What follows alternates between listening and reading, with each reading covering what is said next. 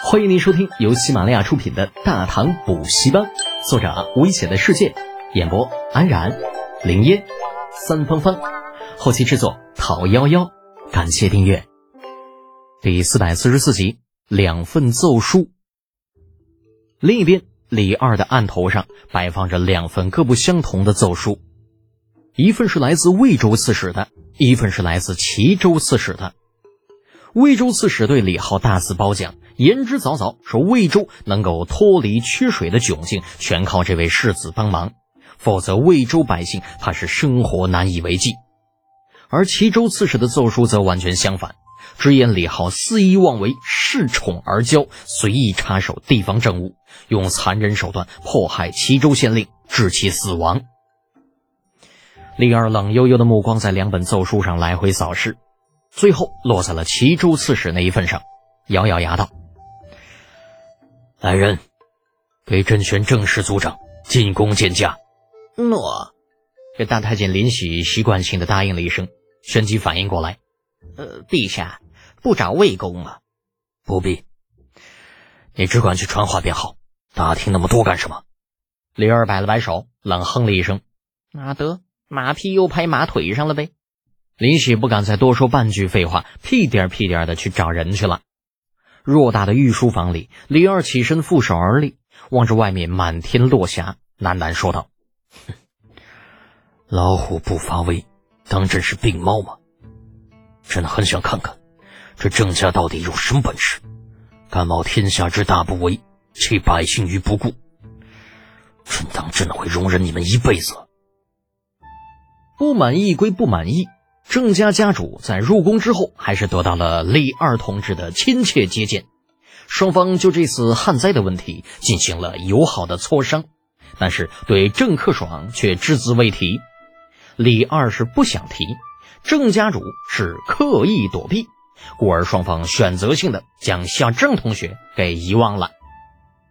郑家家主在离开皇宫之后。对这次的见面讳莫如深，关起门来静思了整整一个晚上，依旧是不得要领。那首先一点是李二的态度。按说此时这郑家都已经收到了岐山县的消息，李二那边不可能一点消息都没有。但是他却在这次见面的过程中没有任何的表示，这是否代表了什么呢？其次。见面的过程中，李二数次提及世家勋贵应在这次影响整个关中的大旱中尽到自己的责任和义务，甚至还说出了“民为水，君为舟”这样寓意颇深的佳句。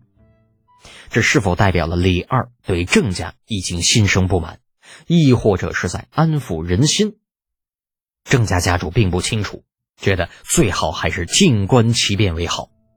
于是第二天一早，郑家传出消息，所有郑氏一系全力配合赈灾，不得怠慢。郑氏一族年轻子弟年内全部禁足于家中，不得外出。当然了，这些都是外人能够打听得到的东西。至于郑家私底下是否还有其他的安排，那便不得而知了。魏国公府，洪福正在打点行装，数年不曾用过的刀剑铠甲被整理出来，一件件打理清洗。天下没有不透风的墙。自从李浩那边弄死一个县令的消息传来，洪福这当娘的就坐不住了，生怕儿子受了半点委屈，一心想着去齐州把儿子给护住。李靖搓着手在院子里边来回踱着步，时不时向房间中看上一眼，直到洪福背着一副简单的行囊迈步而出，知道再不拦怕是不行了。夫人呐，你这是要干什么？洪福傲娇的抬着头。也不看李靖一眼，自然是去找我儿子。李靖苦笑，拦在洪福前进的路上。哎呀，夫人呐，你不要冲动。德简这不是都到了齐州了吗？指不定过几天就要回来了。你说你现在出去与他错过了，这可怎么办呢？那洪福原本古井无波的脸上闪过了一抹怒意。李靖，德简到底是不是你儿子？出了这么大的事儿。你难道就一点都不着急？哎呦，我自然也急，可是急有什么用啊？你没听说昨天晚上陛下已经召郑家人入宫了吗？相信很快就会有结果出来的。李靖这会儿觉得头都快要炸了，先不说儿子在外面肆无忌惮的折腾，啊，就说媳妇儿洪福吧，这位那要是出去了，绝皮可以称得上是猛虎出山。以他宠儿子的方式，真在外边碰了面，啊，指不定闹出什么大事件呢。所以不能让洪福出去，一千个不能，一万个不能。但此时的洪福哪里还能听进去什么道理啊？冷笑道：“李靖啊，李靖，我看你是怕丢了你的官位吧？我们母子在你心里，其实根本什么都不是，对不对？”李靖闻言苦笑更甚。哎呀，夫人呐，我是什么人？难道你还不知道吗？而且这次得见又没有吃亏，你又何必如此激动啊？姓李的，亏你还是将军，不知道什么叫先下手为强吗？没吃亏，没吃亏，等我儿吃亏就完了。得，话说到这个份上了，李军还能说什么呢？拦肯定是拦不住了，就算能够拦住一时，也拦不住一世啊。自己总不能嗯不去当值，成天在家里看着老婆吧？哎呀，夫人呐，既然你执意要去找德简，我自然不好拦你。你倒是拦一个试试。得，嗯，这天儿都聊不下去了。李靖索性啥也不说了，直接让路，任凭洪福离开。只希望这对母子遇到之后，不要惹出更大的麻烦，否则事情怕是就不好收场了。齐州，岐山县令挂了之后，那消息很快传到了齐州府刺史的耳中。辖区之内出了如此大的事情，齐州刺史自然不敢怠慢，第一时间就写了一份不偏不倚的奏书送往长安，然后立刻安排人手打到岐山县。这县令什么的死了也就死了，大唐很大，县令加在一起数量超过了一千，别说死上一两个，就算死上十个八个，也算不得什么。可问题是，内县令是郑家人，这就让这个问题变得很尴尬。若是齐州刺史对此置之不理，很可能被郑氏之人迁怒，搞不好丢官事小，被发配事大。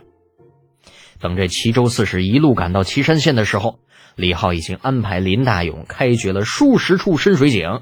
岐山百姓虽然依旧无水来浇灌农田，却不再像以前那般连喝的水都没有。那解决了饮水的问题的百姓，只把李浩这个所有人眼中的祸害视为恩人。得知齐州刺史前来的消息之后，立刻轩然大波，私下里讨论了一波，那就觉得这个刺史过来呀，那定是来加害恩人的。于是，这位齐州刺史严飞白阁下还没有来到城门口呢，那就被拦了下来了。无数衣衫褴褛的百姓要跪在路中间，不言不语。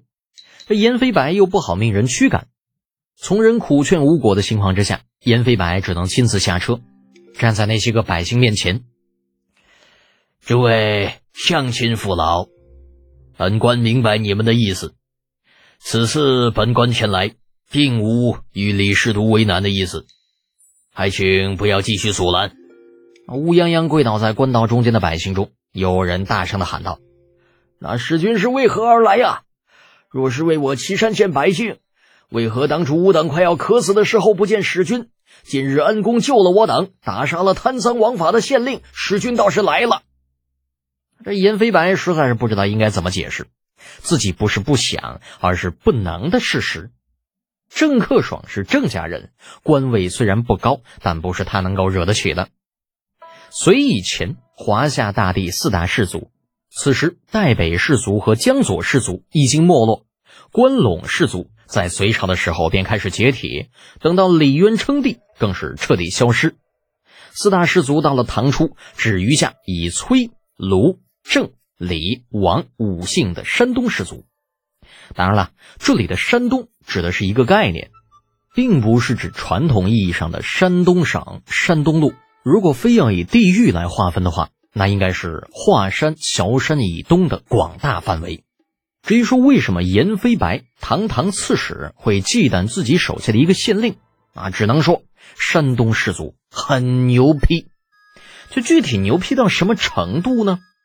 举个例子来说吧，抛开那些底层人士不说，唐初的朝堂上啊，宰相房玄龄、杜如晦，全都以跟五姓七望联姻为荣。